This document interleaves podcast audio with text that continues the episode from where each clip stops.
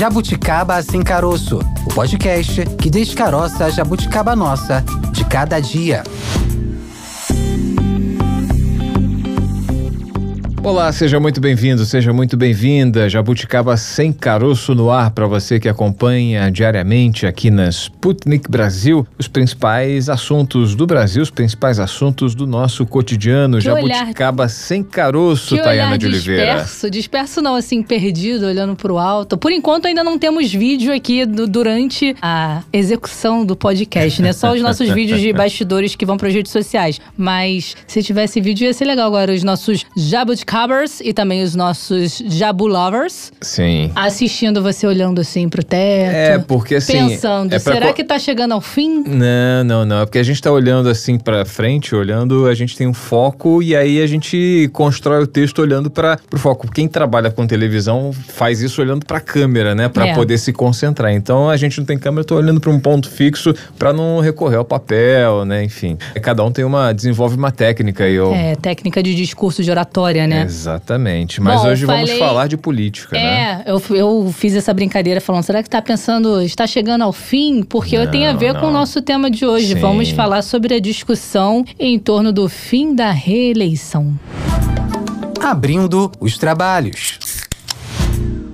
O presidente do Senado, Rodrigo Pacheco, sinalizou que essa será uma das prioridades neste ano. Para ele, a medida que passaria a valer em 2030 é um grande bem e levaria ao fim do estado eleitoral permanente. São as, as frases, aí, as palavras do Rodrigo Pacheco. É, ele tá com boas expectativas, né, Tayana? Porque acredita que o fim da reeleição é um desejo muito forte, que ele chama de desejo muito forte dos senadores. Só que essa proposta de emenda à Constituição, que pode levar ao fim da reeleição, pode sofrer uma resistência muito grande do governo federal. A gente lembra que nas últimas décadas várias PECs pelo fim da reeleição passaram pelo Senado, só que nenhuma prosperou, nenhuma seguiu adiante. E uma delas, Maurício, é de autoria do senador Jorge Cajuru, do PSB de Goiás, que aguarda a escolha de um relator na Comissão de Constituição e Justiça, presidida por Davi Alcolumbre, do União do Amapá. Um, que é aliado, inclusive, do, do Pacheco. A gente já falou até sobre ele aqui no Jabuticaba Sem Caroço, né? Enfim, esse texto de autoria do Cajuru proíbe a reeleição de presidente da República, governadores e prefeitos. Também altera a duração dos mandatos de quatro para cinco anos. Então, acho que vale a gente entender melhor é, o que prevê essa proposta, conversando com quem? Com o autor do texto, né? É isso aí, vamos conversar com o autor da proposta de emenda à Constituição, que certamente vai passar aí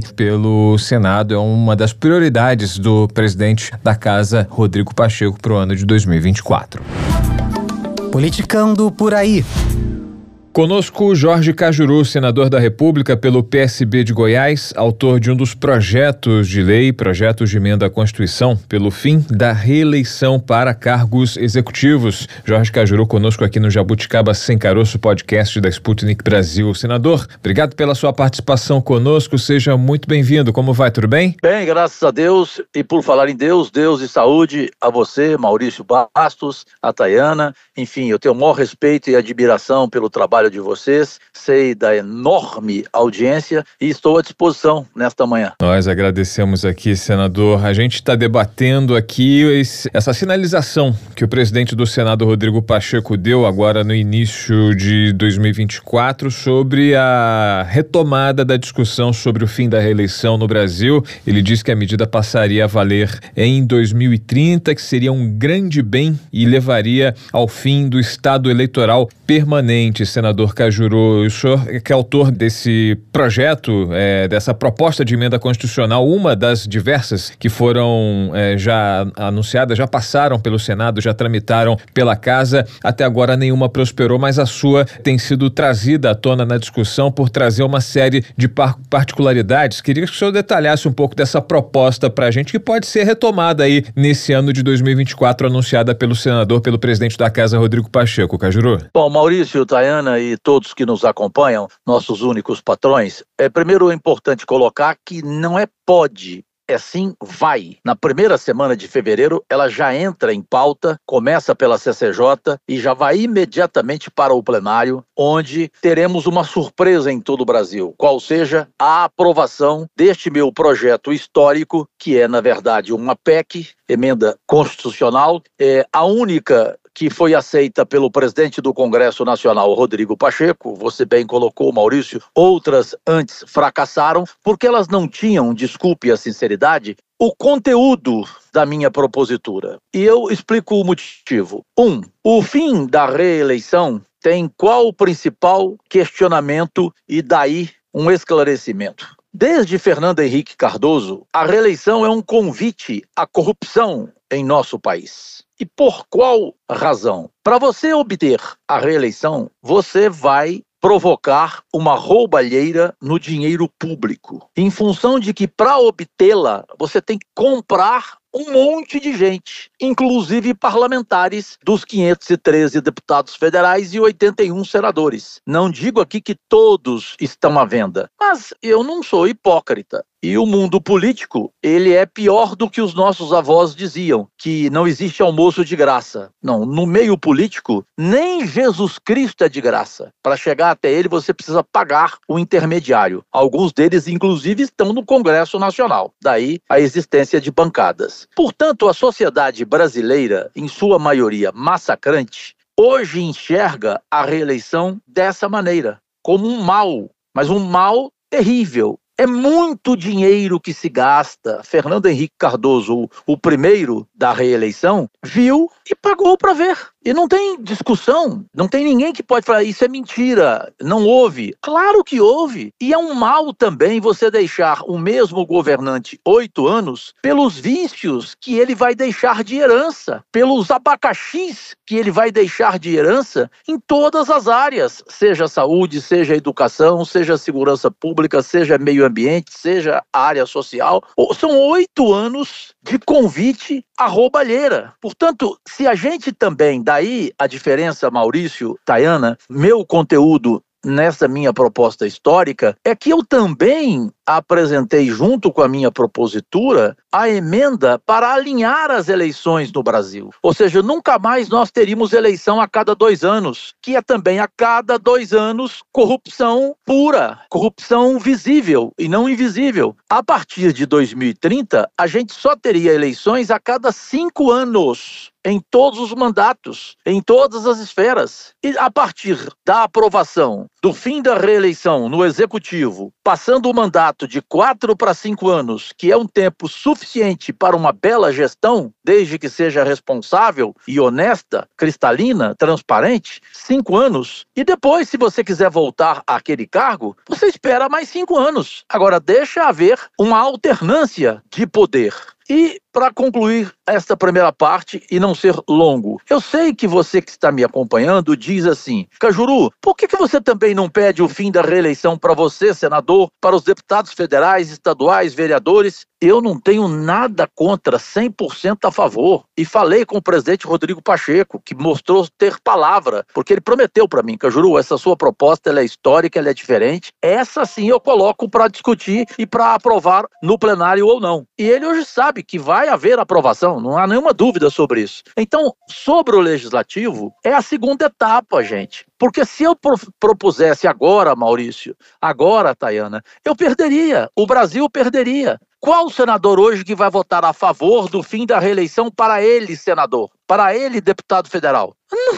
a gente sofreria uma goleada. Então vamos por etapa. Começamos com prefeitos, governadores e presidentes no executivo. Daqui um ano vai haver uma comoção nacional, uma reação da população brasileira, e aí os próprios congressistas vão sentir que também terão que aceitar o fim da reeleição para senadores, deputados federais, deputados estaduais e vereadores, ou seja, no legislativo também haveria o fim da reeleição ou pelo menos uma proposta com direito apenas a uma reeleição e não a terceira. Como hoje acontece, tem gente que até com seis mandatos, Maurício. O que no caso seria inédito, por exemplo, no legislativo, né? Como você mencionou agora até na, no trecho final dessa sua última frase, né? Há pessoas, há, há políticos que exercem é, mandatos, é, por exemplo, na Câmara, mais de seis mandatos, né? No, ou seja, acaba virando um emprego. Né?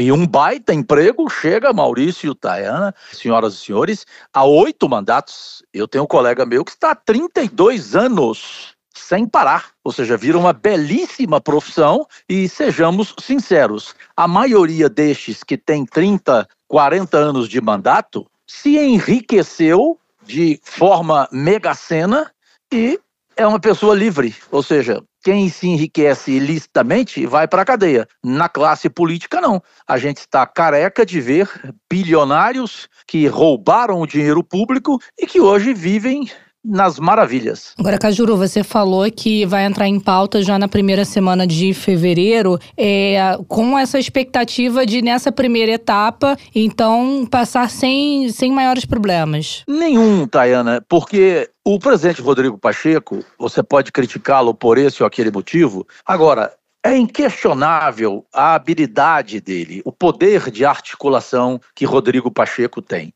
Tem um ano que essa minha proposta histórica chegou até a mesa dele. O que, que ele fez? Ele começou a consultar os senadores, são 80, e ele o presidente. E foi, durante cinco meses, inteligente para chegar à conclusão e me chamar em sua sala e afirmar: Cajuru, a sua proposta histórica pode se preparar porque ela vai ser aprovada. Aí eu falei: com quem que o senhor conversou, presidente? Ele foi falando um por um ele com um papel na frente dele, foi mostrando para mim. Aí eu tirei do meu bolso, falei, presente, que coincidência. O meu resultado hoje é esse aqui. Aí apresentei a ele. Os senadores hoje que são 100% a favor, Tayana, Maurício, e aqueles que são contra. Hoje nós temos 58 votos dos 81. 58 dos 81, portanto, passaria com facilidade é, até, de certa forma, inimaginável. Né? E há também um processo de convencimento que, ao longo do tempo, é necessário né, para aprovação de qualquer projeto. No caso do Senado, enfim, vamos, a gente está debatendo aí a conscientização dos senadores para aprovação de, dessa PEC, né, dessa proposta. Em relação ao Senado, o Senado, hoje em dia, a gente tem oito, oito anos de mandato. Né? Como seria para o Senado caso essa PEC passe? O, o, mandato do Senado também seria ampliado, por exemplo, de 8 para 10 anos, seria, seria encurtado? Como seria, por exemplo, no Senado, que, é uma, que tem um mandato de tamanho diferenciado em relação, por exemplo, ao legislativo da, da Câmara e também aos, aos demais cargos executivos? Bom, inteligente, como sempre, esse é o questionamento, Maurício Bastos. Para mim, o ideal que provaria a boa intenção da classe política em Brasília, ou seja, de todo o Congresso Nacional, e a imagem melhoraria muito, pois ela, ela hoje é péssima diante dos brasileiros e brasileiras, nossas únicas vossas excelências. Qual a melhor de todas? Um mandato de 10 anos para senador, um mandato de 5 anos para deputado federal. Por quê? Deputado federal hoje tem quatro. Então ele passaria a ter o mesmo tempo de um presidente da República. Nada mais honesto. O senador, hoje ele tem oito anos de mandato. Como é muito importante chegar ao Senado, é passaria o seu mandato para 10 anos. Ele teria o dobro de um presidente da República e o dobro de um deputado federal mas seria por 10 anos. Ele não prejudicaria esse alinhamento dos mandatos a cada cinco anos e ele não teria direito a uma reeleição para ficar 16, de 16 mais 8, depois mais 8, chegaria a 32 anos, como alguns senadores chegaram tendo quatro mandatos de oito anos. E dali a cinco anos o deputado federal volta a ser deputado federal, ou então ele, ele desiste da reeleição porque ele não pode, por lei, aí viraria lei, e ele vai para governador, ele vai para senador, ele não vai deixar de ser político. É só uma questão de optar. Veja a minha situação. Se esse meu projeto for aprovado, eu ficarei, Tayana, Maurício, e vocês aí do outro lado, em especial, eu preciso das suas opiniões, é fundamental para mim, até para a minha decisão em 2026. O que, que eu coloco aqui em primeira mão para vocês, como dei até o placar hoje da votação em primeira mão aqui para vocês? É simples. Eu, em 2026, serei candidato à reeleição para o Senado ou não? Bom, é simples. Se a minha proposta histórica, se eu proponho o fim da reeleição no executivo para presidentes, governadores e prefeitos, que cara eu vou ter em 2026 de chegar para a população do estado de Goiás, pelo qual eu tenho gratidão eterna, e dizer eu quero mais oito anos como senador? Eles vão dizer o que para mim? Coerente, hein, Cajuru? Ô, Cajuru, idiota. Ô, Cajuru, babaca. Você quer o fim da reeleição e passou e foi aprovada? E agora você quer ficar mais oito anos? Então o que, que eu faço? Eu desisto de continuar como senador, de tentar mais oito anos e chegar a 16 anos de mandato, e vou para deputado federal. Qual o problema que tem? Não tem nenhuma diferença. Tem a mesma força deputado federal, tem os mesmos recursos, tem, tem tudo igual, não muda nada. E, e, às vezes é até mais importante, porque hoje, hoje os partidos políticos, Maurício Tayana, eles preferem um deputado federal do que senador. E qual o motivo? Porque o deputado federal aumenta o fundo eleitoral dos partidos. Com uma bancada forte, o partido passa a ter um fundo eleitoral, um fundo partidário muito mais volumoso. Portanto, é simples, não há nenhum problema. O sujeito não está é, deixando a política, ele não tem que procurar um outro emprego, não. Ele pode continuar sendo um bom parlamentar, fazendo um bem para o país, especialmente para o seu Estado, apenas parar com essa guloseima de tempo de mandato. Seria basicamente uma alternância de poder, né? Exatamente. A alternância do poder, Tayana, ela não existe é, em países é, do tamanho do Brasil. É, eu acho que tem que ter um, um limite para isso. Porque eu, eu, eu sinceramente, eu, eu, eu, tenho aqui na mão, eu não conto cinco. E eu duvido que você, Tayana, e que você, Maurício, consiga contar seis. Seis nomes políticos que estão há 30 anos no mandato e que são intocáveis moralmente falando. Eu tenho um só aqui que eu me lembro agora: Paulo Paim, senador do Rio Grande do Sul. Um segundo, Álvaro Dias, do Paraná. Também teve quase 40 anos de mandato. Que dia que você ouviu falar uma contra, especialmente da honradez desses dois que eu estou citando aqui? Agora vamos lá. Quem mais tem, Maurício? Quem mais tem, Tayana? É realmente difícil fazer, colocar essa lista em prática, né, senador? Agora queria saber da sua impressão, né, é, senador Cajuru? A gente está conversando com Jorge Cajuru, senador pelo estado de Goiás, pelo PSB, autor de um dos projetos de lei, de uma das propostas de emenda à Constituição pelo fim da reeleição no Executivo e numa segunda etapa também no Legislativo. A gente queria saber, você como, como senador da República e tem até a ideia do placar que deve passar, que deve ser, enfim, realizado aí no Senado aí para a passagem dessa PEC, o termômetro aí em relação a essa, essa decisão no Executivo. O presidente Lula, é, quando antes, da, antes de ser eleito, ele tinha anunciado que não concorreria à reeleição, não disputaria a reeleição, muito embora interlocutores, pessoas próximas dele, digam que ele vai sim por não enxergar um, um nome alternativo, alguém que tenha, por exemplo, o carisma ou a capacidade de manter no,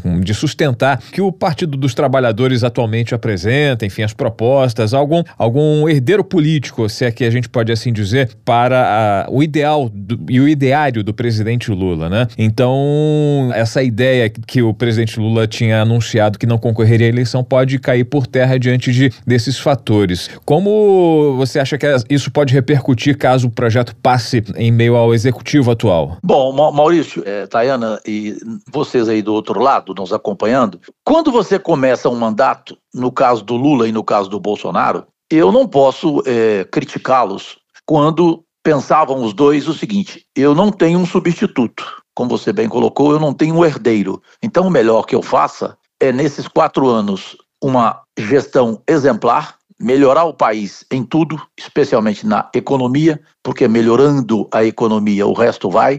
E aí eu vou para a reeleição e fico oito anos e aí fecho e deixo um legado. Por quê? Porque eu não tenho um herdeiro. O Lula, quando entrou, não tinha. O presidente Bolsonaro, quando entrou, também não tinha. Hoje é difícil para o Bolsonaro ter na direita quem seria esse homem forte. Fala assim, Tarcísio, o governador de São Paulo. Para mim, um nome pífio. Eu sempre fui crítico desse Tarcísio, um enganador de primeira qualidade, nunca fez nada. Ah, porque ele foi um ministro histórico. Histórico onde? Certo? Um sujeito que nunca nem foi em São Paulo e que virou governador de São Paulo, Ah, mas ele pode ser um bom governador. Sim, isso é outro lado, não vou discutir. Eu não posso aqui dizer que ele é desonesto. Eu só acho que ele não é competente coisa alguma. Repito, ele é um enganador de primeira qualidade. O Zema de Minas Gerais. Isso é péssimo em todos os sentidos. Isso é um mentiroso que fala que abre mão do salário, mas não abre mão de mordomia, ama dinheiro público, tanto que aumentou o seu próprio salário em 300%.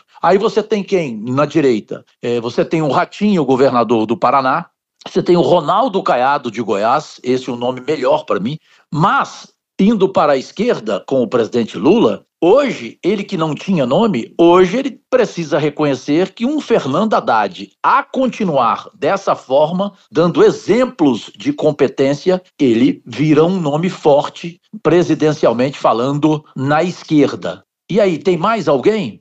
Já é difícil.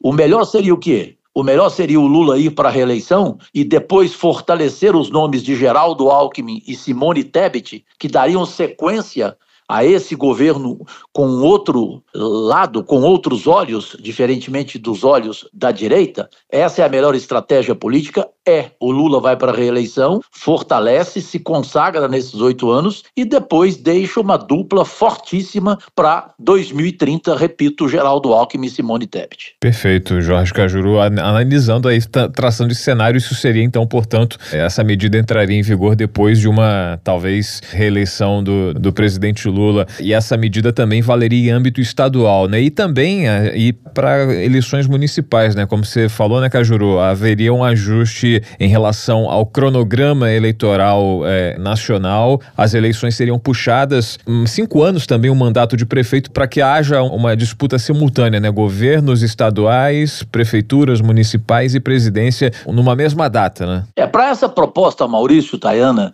e vocês do outro lado, é ser essa minha proposta ser considerada histórica, ou seja, ficar para o resto da vida na lembrança da sociedade brasileira, primeiro tem que passar o fim da reeleição no executivo, mudando o mandato de quatro para cinco anos, primeiro ponto, e nessa mesma proposta minha, aceitar a emenda que apresentei, que é o alinhamento das eleições no país a cada cinco anos e nunca mais termos eleições a cada dois anos. Nós teríamos uma redução de gastos do dinheiro público extraordinária, essa redução, o fim de corrupção a cada dois anos, e pronto, o país daria um exemplo mundial. A cada cinco anos, eleições e todos com mandatos é, iguais de forma justa, igualitária, equânime e principalmente respeitosa ao eleitor. Maracajuro, você antecipou aqui pra gente esse placar do que já é.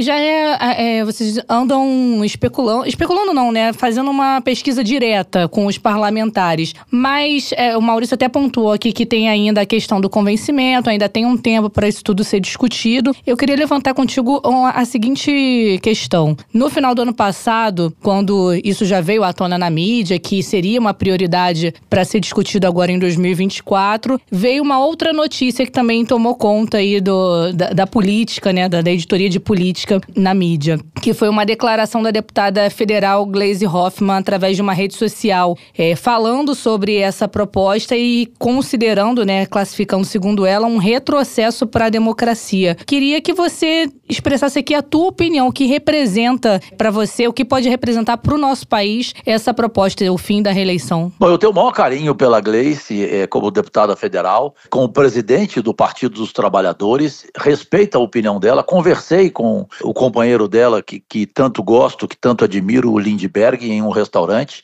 Ele veio tentar me convencer essa opinião da Gleice, eu falei, olha, respeito, mas não posso concordar com ela. Porque o, o, o que argumenta a deputada federal Gleice, presidente do PT, e resumidamente, dizer que isso é um retrocesso é o contrário, isso é um avanço. A única coisa ruim que não tem nessa minha proposta histórica do fim da reeleição no executivo para prefeitos, governadores e presidentes é retrocesso. Desculpe, é, a, Gleice achou um argumento é, péssimo, pífio. Não tem cabimento uma mulher da experiência política dela dizer que é um retrocesso. Não, isso é um avanço. Saia na rua, Gleice, vá a qualquer lugar do país e pergunte ao eleitor se isso é um retrocesso ou um avanço. Eu, me desculpe, né? uma mulher com a inteligência da Gleice colocar como retrocesso é exatamente o contrário. Continuar isso que é um retrocesso. E isso é ruim. Isso é um convite a perder voto. Uma opinião dessa.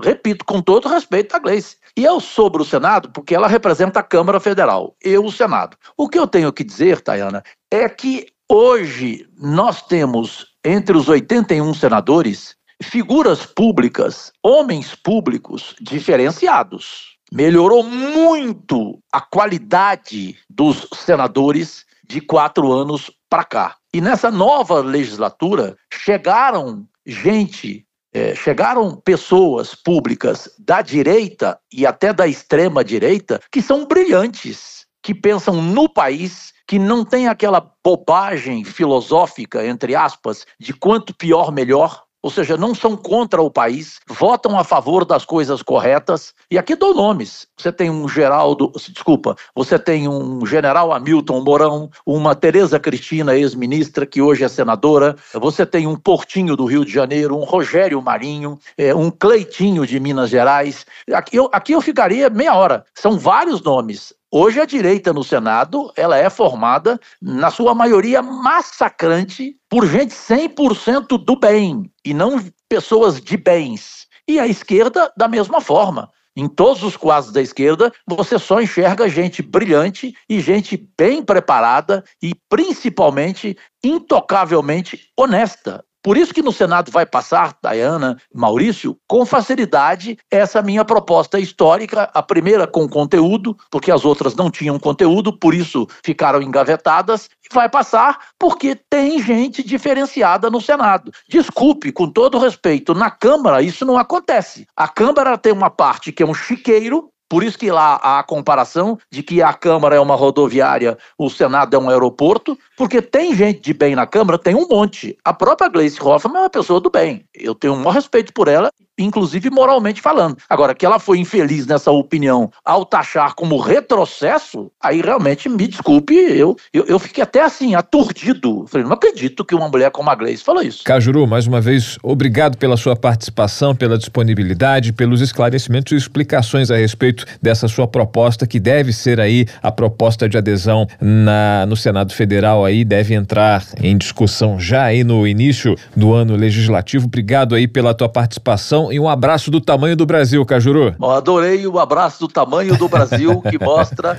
que você realmente é um homem 100% do rádio, da comunicação, tem talento raro. O mesmo digo a Tayana, né, que tem uma dicção belíssima, o que é difícil hoje no nosso meio jornalístico, porque eu sou dele, 45 anos de carreira nacional na televisão brasileira e no rádio, eu não posso fugir do que é, representou esse tempo em que trabalhei. No Brasil inteiro e o único do país a trabalhar em todos os canais de televisão, em todas as redes abertas e fechadas. E dicção hoje é difícil. Hoje tem comunicador que começa a falar, você precisa de uma tecla SAP, de uma legenda para entender o que ele fala. Você não consegue entender o que a pessoa fala. Imagina quando o sujeito narra futebol, né? Daquele, daquela correria, né? Então, dicção hoje é uma coisa difícil. Um beijo para vocês dois, Deus e saúde a vocês, aos seus familiares. Um ano novo justo, amoroso e vitorioso para todos da nossa pátria amada, para todas da nossa pátria amada. E rapidinho, se você me permitir, por gentileza, daqui para frente, eh, vamos ser otimistas, porque ao invés da gente dizer deve ser agora em fevereiro, não, vai ser porque o Brasil do bem sonha com essa realidade há algum tempo, para não dizer há muito tempo, que é o basta a reeleição. Então, não vamos dizer que deve ser, vai ser. O presidente Rodrigo Pacheco tem palavra. Os senadores querem discutir e aprovar essa, desculpe, que você fala, é o senador Cajuru é autor de uma das, não, o senador Cajuru é autor da única proposta que o Congresso Nacional entendeu como a melhor a de melhor conteúdo e a que não vai continuar engavetada. Porque essas outras, elas ficaram engavetadas, portanto, elas morreram. Elas não tinham conteúdo, não tinham argumentos. Desculpem, mas a minha, eu me preparei para isso. Eu discuti com vários homens públicos históricos, entre eles um Pedro Simon, que é meu conselheiro político. Então, eu não fiz um projeto em dois dias, eu fiz um projeto de um ano, desde quando entrei em 2019. Daí ser o único aceito pelo presidente do Congresso Nacional, Rodrigo Pacheco, e deu a palavra e vai cumprir. Será votado em fevereiro este projeto. Mais uma vez, muito obrigada, senador. Um abraço, Cajuru. Outro, gente, um beijo. Obrigado. Com Deus. Pois é, Thay, como a gente falou com o senador Jorge Cajuru, o presidente do Senado também está com a ideia, a proposta da unificação das eleições. Elas passariam a ser realizadas a cada cinco anos. E, nesse caso, deputados e vereadores também teriam um ano a mais de mandato. Deputados federais, deputados estaduais e vereadores seria uma eleição única, tudo de uma vez só. Bom, Rodrigo Pacheco também já anunciou que pretende pautar, ainda no primeiro semestre de 2024, a proposta que fixa o mandato temporário para ministros do Supremo. Então, Maurício, vamos continuar falando sobre esse assunto, chamando agora para essa conversa o nosso segundo convidado de hoje. Direto do Palanque. Conosco o Vitor Vasques, doutor em Ciência Política pela Unicamp, professor da Universidade Estadual de Santa Cruz em Ilhéus, na Bahia, aqui no Jabuticaba Sem Caroço, podcast da Sputnik Brasil. Professor Vitor, obrigado por aceitar nosso convite, seja muito bem-vindo. Como vai, tudo bem? Eu vou bem, eu que agradeço pelo convite, Maurício, Tayana, tudo bem por aqui. Nós estamos aqui analisando a possibilidade, a proposta de, em 2024, que está sendo levantada, foi levantada pelo presidente presidente do Senado, Rodrigo Pacheco, ele sinalizou que vai priorizar nesse ano a discussão sobre o fim da reeleição no Brasil, medida que, segundo ele, passaria a valer em 2030, sinalizando que seria, na opinião dele, um grande bem que levaria ao fim do estado eleitoral permanente e que isso seria um desejo muito forte dos senadores. Essa pauta está na mão, estaria na mão dos senadores aí a partir desse ano e haveria essa discussão no sentido de acabar com esse chamado Instituto da Reeleição que foi instituído aí, que foi passou a valer a partir de meados da década de 90, durante o governo, o primeiro mandato aí de Fernando Henrique Cardoso, que já emendou no segundo mandato, fazendo aí valer a reeleição no país. Queria saber do senhor o que o senhor acha dessa proposta de acabar com a reeleição, vai encontrar eco junto aos senadores, a opinião pública, pelo visto, é favorável, mas a classe política, o que acha, no seu ponto de vista, dessa decisão? Vai aceitar justamente para não ficar mal com a opinião pública? Qual é o seu ponto de vista? Primeiro, algumas algumas questões, né? A questão da reeleição é, é, um tema que vem e vai há muito tempo no Brasil, né? Antes mesmo da redemocratização, né? Foi um tema muito marcante, por exemplo, durante o governo João Goulart, né? Era um medo da, da oposição que o governo fosse capaz de passar uma emenda que autorizasse a reeleição e o João Goulart pudesse se reeleger. Bom, não terminou nem o governo, né? A gente sabe o resto da história. Eco na classe política, né? Assim, vai depender de que posição que você está. Né? Para quem está no mandato, é, vai ser favorável à reeleição porque na condição de governo você consegue reivindicar crédito pelas políticas, né? A gente fala muito de ah, o governo usa a máquina para se reeleger, é, mas não necessariamente é um uso eleitoreiro da máquina, né? Ele pode reivindicar crédito por política pública que ele esteja levando a cabo. Então, um governo bem avaliado tende a ser reeleito, né? E a gente sabe que os incumbentes, né, os candidatos que concorrem à reeleição, sobretudo no poder executivo, eles tendem a ter é, sucesso junto ao eleitor. E aí, por isso que eu falei que depende de qual a sua situação, né? Se você está na oposição, se você não está no governo, né? Imediatamente, né, nesse momento, você tende a ser favorável ao fim da reeleição, porque as suas chances de assumir o governo num próximo mandato, de vencer uma eleição, é maior. Né? Então, isso depende de quem está no governo. Então, acho que uma classe política vai embarcar nessa, mesmo que tenha a opinião pública favorável ao fim da reeleição, eu acho que depende da situação dela, né? Então não tem muita coisa aí, né? Tem muita água para passar por baixo dessa ponte, né? É só para encerrar um pouco nessa introdução, o que não falta é PEC pedindo o fim da reeleição, a retomada do mandato de cinco anos, né, e o fim dos mandatos de quatro anos, junto com o fim da reeleição para cargo do Poder Executivo, e que também pede o casamento das eleições municipais com as gerais. Então, isso é o que não falta, tanto na Câmara dos Deputados quanto no Senado Federal.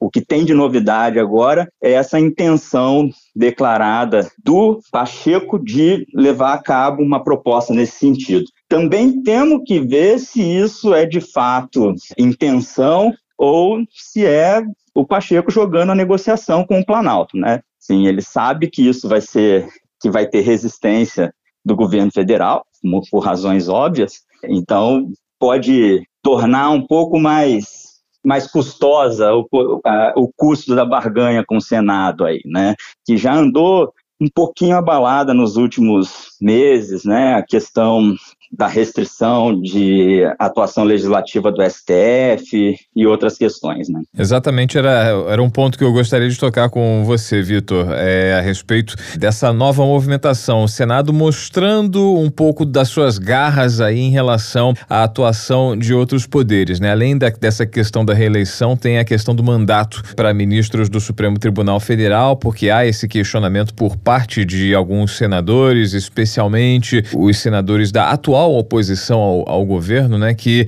questionam uma suposta militância política por parte de ministros do STF em uma série de decisões, interferência no papel do, do legislativo e gostariam aí de impor certos limites a, ao trabalho, né, à atuação dos ministros do Supremo Tribunal Federal e aí, ao mesmo tempo, exercer algum tipo de controle sobre quanto tempo políticos que exercem cargos executivos poderiam é, ficar em seus mandatos mandatos. De repente é uma tentativa de demonstração de força do Senado, na sua opinião, de mostrar que tem algum poder, possibilidade de exercer poder sobre os demais, mostrar, ó, estamos fortes aqui, estamos atentos ao, ao que está acontecendo nos outros poderes, se formos contrariados podemos mudar os rumos é, tanto do judiciário como do executivo? É, eu, eu não tenho dúvida disso, sim, é, é, é uma demonstração de força, o que, se, o que não significa que seja um blefe somente, né? Sim, inclusive é, demonstrações de força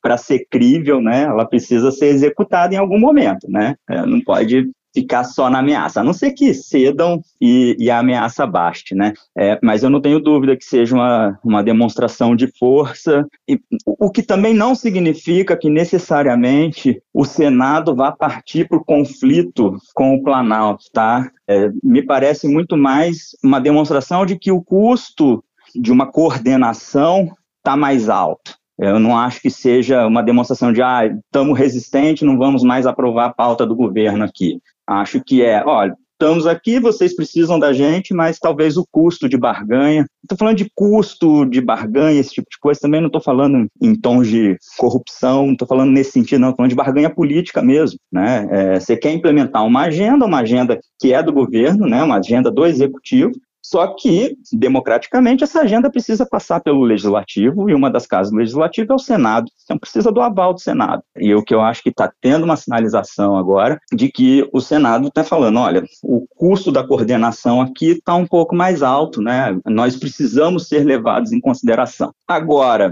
é, para manter um pouco na questão do poder executivo, né? Nem, nem indo tanto para a relação com o judiciário, né? Mantendo um pouco a relação no executivo legislativo. A gente não pode esquecer que não é só o presidente da República que tem o cargo de poder executivo, né? Isso impactaria prefeitos e eu acho que principalmente governadores, né? Governadores estaduais. Então, uma alteração nesse sentido, né, se levada a cabo, ela pode encontrar, né, é, resistência e apoio também, né, em, em outros entes federativos, né? Eu acho que a articulação de aprovação de uma emenda à Constituição nesse sentido, ela é bastante complexa, né? A gente for refrescar um pouco a memória e pensar como que como que foi isso no Fernando Henrique I, né? Quando ele quando ele conseguiu aprovar a instituição da reeleição lá com a emenda constitucional 16 de 97, né? Ali era algo que favorecia o poder executivo, então e poderia encontrar mais facilidade, mesmo assim teve resistência. Na época, saiu uma, teve uma, é, uma matéria na Folha de São Paulo sobre compra de voto de um deputado, né, para aprovação da emenda na Câmara dos Deputados. Enfim, o, o negócio não foi tranquilo, não, não foi tranquilo também a decisão de que a regra já valeria para a eleição de 98, né? Então, tenderia a favorecer alguém. É, esse é um cuidado que o Pacheco está tendo, né? É, a, a emenda proposta, uma das emendas, uma das PECs, né? que está circulando é, é a 12 de 2022 e ela valeria já para 2026, né? E o Pacheco está com esse cuidado de não, olha, se a gente fizer alguma coisa vai ser para 2030, então é, a próxima eleição não teria consequência ainda da, da alteração da norma jurídica.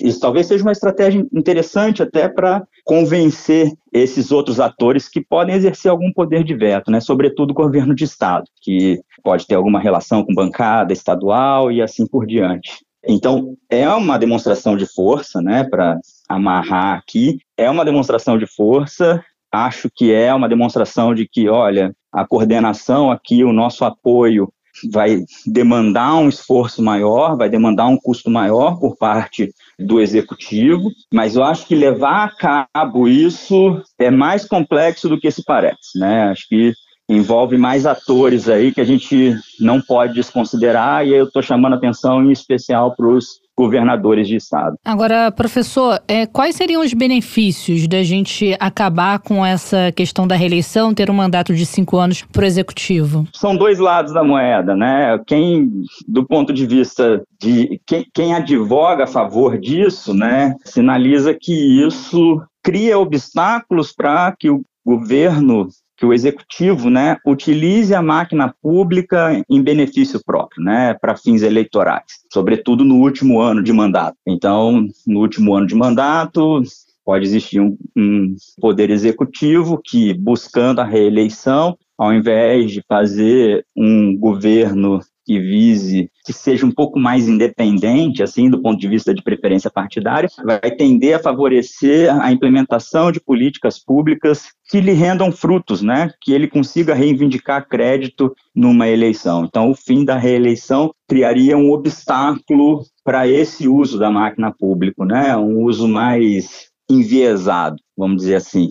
É, então, acho que esse seria o principal, acho que é o principal benefício, né? É, mas tem camadas aqui, né? A gente tem que, assim, primeiro teria que comprovar que de fato existe um uso maciço da máquina pública para bem eleitoral, assim, que não teria previ previsão legal. Acho que esse é um primeiro ponto. E o segundo ponto também é que imaginar, é difícil imaginar que mesmo com o fim da reeleição, né? Então, vamos supor, terminou a eleição, que o atual governo, né, o atual governo em qualquer circunstância, não vai usar a máquina pública em benefício do candidato que ele apoia. Então, assim, você cria um obstáculo para algo, mas você também não elimina todos os incentivos para que a máquina pública seja utilizada para reivindicação de crédito por política pública. Né? Então, acho que o principal benefício é esse, né? essa ideia de de um, de um obstáculo para o uso da máquina pública em benefício eleitoral. Por outro lado, acho que a gente precisa ponderar, né? Não é muito dicotômico aqui. Ah, a partir de então isso não vai acontecer mais. Isso pode acontecer, mas de forma diferente, né? Não mais pensando na reeleição, mas pensando na eleição de um candidato que seja apoiado pelo atual incumbente, né? Pois é, como vinha sendo feito antes da instituição da reeleição, né? Os ocupantes das cadeiras do Poder Executivo trabalhavam pensando na, na construção, na efetivação de um sucessor, enfim, algo como uma linha de sucessão, né? Uma linha sucessória para esses cargos. A gente tem debatido esse assunto, o professor Vitor Vasques, e conversamos inclusive com o senador Jorge Cajuru, que é um dos autores de uma das várias PECs, como é, você bem destacou, né, que não se limita a uma, a uma proposta de emenda à Constituição, mas já há algum tempo os senadores já vêm apresentando medidas, propostas semelhantes, e o presidente do Senado, Rodrigo Pacheco, deu a entender que poderia ser a proposta do senador Cajuru a, a ser analisada, debruçada aí nos próximos meses para a discussão. Além da questão da extensão por um ano do mandato para prefeito prefeito, para governador e também para presidente da República, também a questão do alinhamento das eleições, né? A realização de todo o pleito de todos os executivos, né? Todos os cargos executivos e também os legislativos em um, ano só, ou seja, um, um ano realizar todas as eleições serem realizadas e também a questão do mandato para senador, a possibilidade para ser estendida para 10 anos, o que também gera uma certa controvérsia, né? São 10 anos para senadores, um mandato estendido de 8 anos para 10 anos e não uma redução é, para 5 anos, talvez, para se equiparar ao mandato de deputado federal. O que te parece essa possibilidade que vem sendo ventilada, aventada? É claro que isso vai ser discutido ao longo do ano, né? Mas tudo indica que eles vão também votar pela prorrogação do mandato de senador. Tem alguns pontos importantes aí. Acho que o primeiro ponto que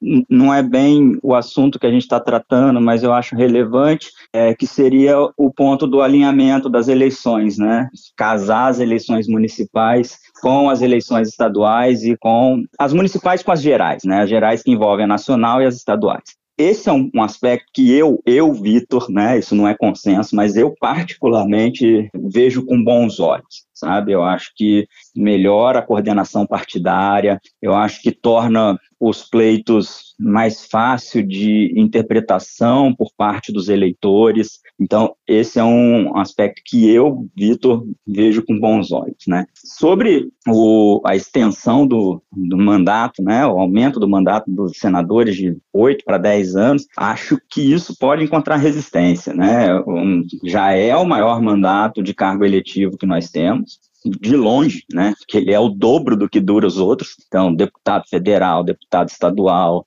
deputado distrital, vereador, prefeito, governador, presidente, todos esses cargos duram quatro anos e o do senador dura oito anos, né? A lógica aqui, né, a lógica argumentativa é um pouco matemática. Ah, se os cargos para poder executivo vão aumentar para cinco anos, a gente tem que manter o dobro, né? Então, o dobro de quatro é oito, o dobro de cinco seria dez. Mas eu não, não sei o quanto que, que isso encontraria respaldo e pensar também como que os deputados federais enxergariam isso, né? Que essa é uma proposta que, passando pelo Senado, ela imediatamente tramitaria, iria para a Câmara dos Deputados, né? Não me parece muito óbvio que, que os deputados aceitariam isso tranquilamente. Ah, então aumenta para 10 anos dos senadores e o dos deputados permanece 4 anos, né? Então, enfim, Acho que, por enquanto, isso, acho que essa é, é, a que, é a que menos tem justificativa, né? Acho que a justificativa é simplesmente o argumento do que, ah, hoje é o dobro, tem que manter o dobro, né? Então, se sobe de 4 para 5, tem que subir de 8 para 10.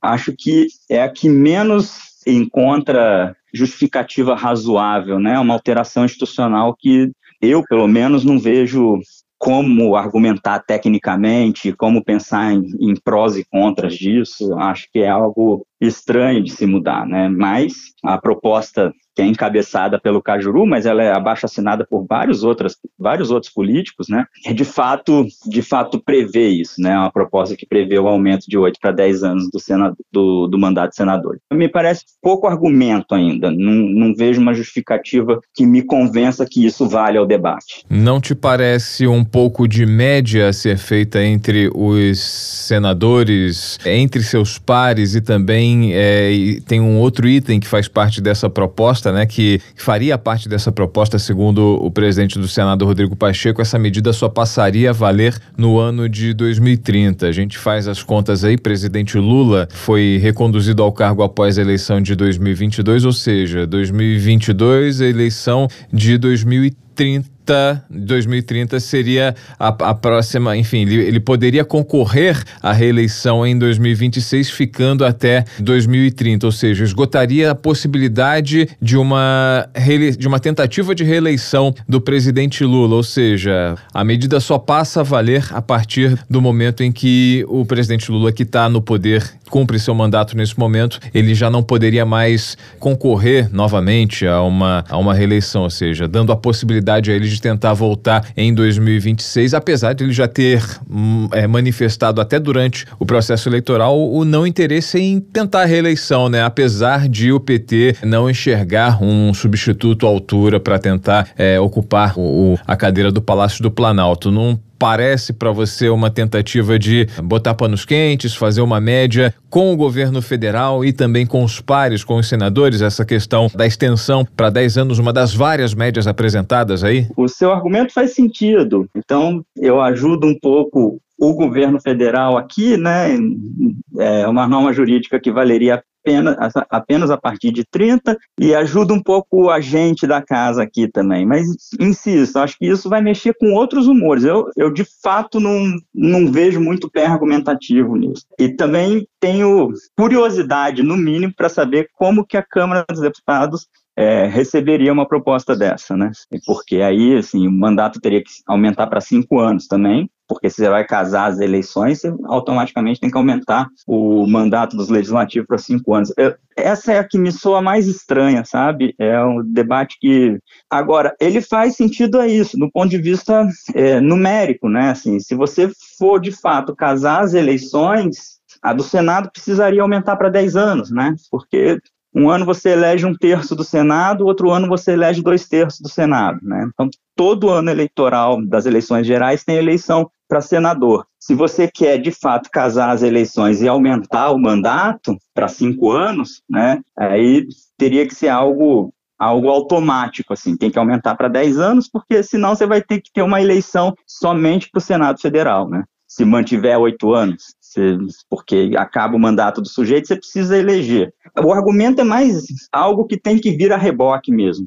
Se você aumenta para cinco anos e você quer casar as eleições, é, aí é quase automático que você tenha que subir também o mandato para 10 anos. É, acho que é, é, é, o único argumento que me vem à cabeça, assim, que seja mais razoável nesse sentido, né? Porque senão toda aquela ideia de de ter só uma eleição de cinco em cinco anos, né, ela vai por água abaixo, né, de ter só um momento eleitoral de 5, 5 anos, ela vai pra, por água abaixo, que você teria que ter um outro momento eleitoral só para eleger os senadores, né? Agora, professor, essa medida, né, essa proposta, é algo que, de fato, a gente é, precisa colocar em discussão, precisa ser aprovado nesse momento aqui no Brasil? É um mal que precisa ser extirpado ou é uma chance de a gente continuando com, com o sistema do jeito como funciona agora? Se o fim da reeleição não for aprovado, a gente pode encarar como uma possibilidade de que os políticos tenham é, a chance de dar continuidade com as políticas que já estão em exercício? E assim, é uma opinião particular, outros colegas podem ter uma opinião diferente da minha.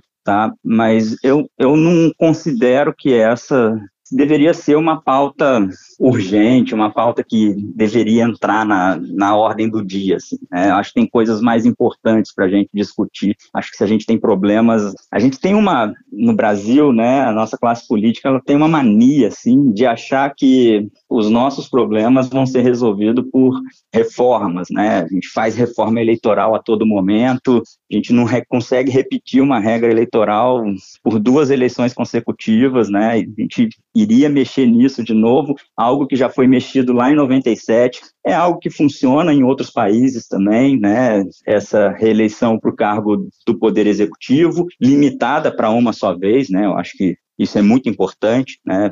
Uma reeleição infinita aí abre margem, sim, para governos autoritários, então acho que essa seria uma modificação prejudicial, mas não acho que o fim da reeleição vá causar todo, gerar todos esses benefícios que estão se vendendo, não. Não vejo razão muito forte para se mexer nisso agora, né? Mas a gente está o tempo inteiro discutindo coisas que não necessariamente são urgentes, né?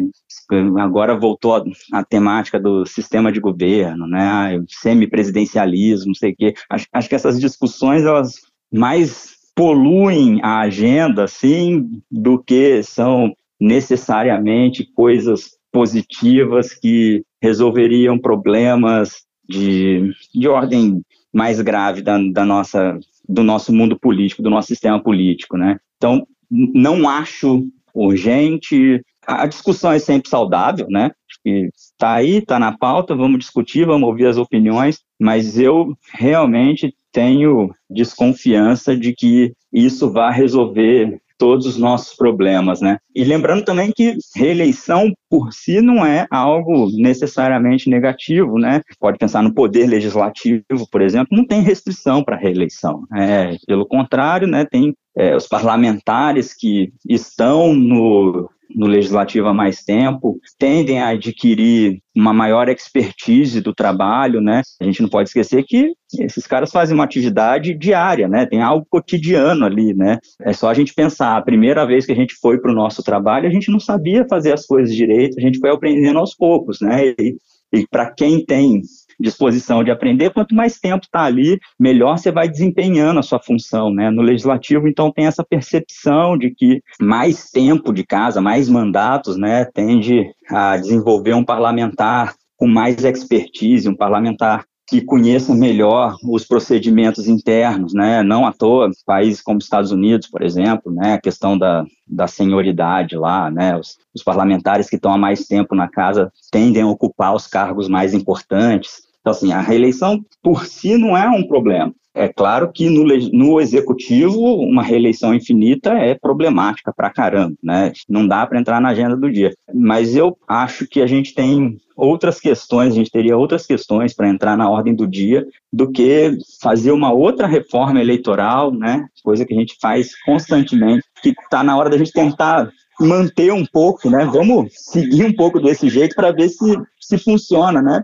Todo ano a gente vem com uma reforma diferente, teve a criação das federações, né? Nós tivemos o fim das coligações para as eleições proporcionais. Essa alteração em si eu acho positiva, mas enfim, a gente não consegue parece que a gente não consegue manter a mesma regra eleitoral por duas eleições consecutivas, né? A gente está sempre alterando como se isso fosse resolver os problemas do nosso sistema político como um todo, né? A mera alteração de uma regra fosse resolver o nosso problema do sistema político. Então, eu, eu ainda acho que ela está mais no, no esquema que eu falei lá no começo, né? Algo meio como um blefe, uma ameaça um pouco ali de falar, olha, Senado está aqui, o Senado tem poder, né? O Senado, então, contar com a nossa colaboração demanda reconhecer que nós somos um, uma casa importante aqui no sistema político brasileiro. Acho que está mais nesse ponto. E, insisto, né, que essa é uma opinião mais particular, assim, que outros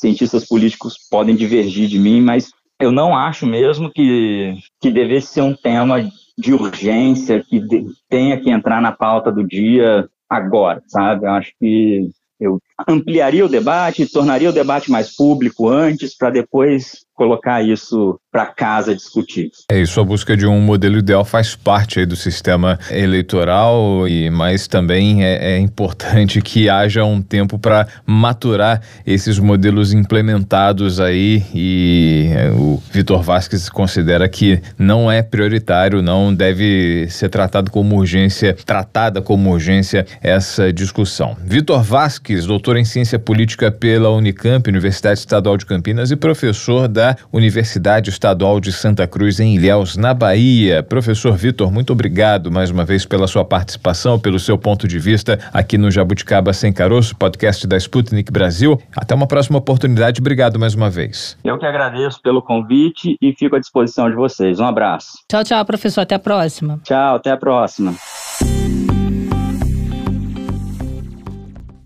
Aguardemos, hein? Aguardemos. Jabuticaba sem caroço, chegando ao final, a gente continua aguardando essas discussões que devem se desenrolar ao longo de 2024. Essa expectativa, senador Jorge Cajuru conversou com a gente, garantiu, ó, vai ser, vai sair. Antecipou números, é, inclusive. Antecipou números, vai sair em 2024 essa definição sobre a reeleição no Brasil. O presidente Rodrigo Pacheco, no final do ano, início também, quando provocado sobre esse assunto, disse que isso deve acontecer, enfim, entrar em vigor a partir do ano de 2030. A gente confere, isso vai continuar no nosso radar em 2024 aqui no Jabuticaba Sem Caroço. A gente volta amanhã, né, Thay? Estaremos de volta para falar sobre um problema, né, que acabou se tornando um levantamento do Conselho Nacional de Justiça, que é a questão dos adolescentes internos, né, que cumprem medidas socioeducativas que acabam ficando sem documentos, Maurício. É um problema realmente que merece toda toda a nossa atenção porque a gente fala muito de recuperação, de reinserção das pessoas que passaram pelo sistema carcerário, de ex-detentos. Essas pessoas se recuperam, muitos é, acabam voltando para o mundo do crime quando deixam a cadeia, mas muitos estão realmente reabilitados à vida em sociedade, mas uh, o governo não oferece condições para que eles possam tocar a vida normalmente, conseguir um emprego, ter uma vida digna. Então é necessário que isso seja realmente discutido não só em relação aos detentos, mas também aos menores, aos adolescentes que cumprem medida socioeducativa. É um assunto que vamos debater amanhã. É válido a gente reforçar aqui para os nossos jabuticabers. Quem quiser acompanhar, já maratonou, já conferiu todos os episódios e o que eu vou fazer até sair o próximo episódio. Você pode nos acompanhar nas redes sociais, interagir conosco por lá. Estamos no Instagram,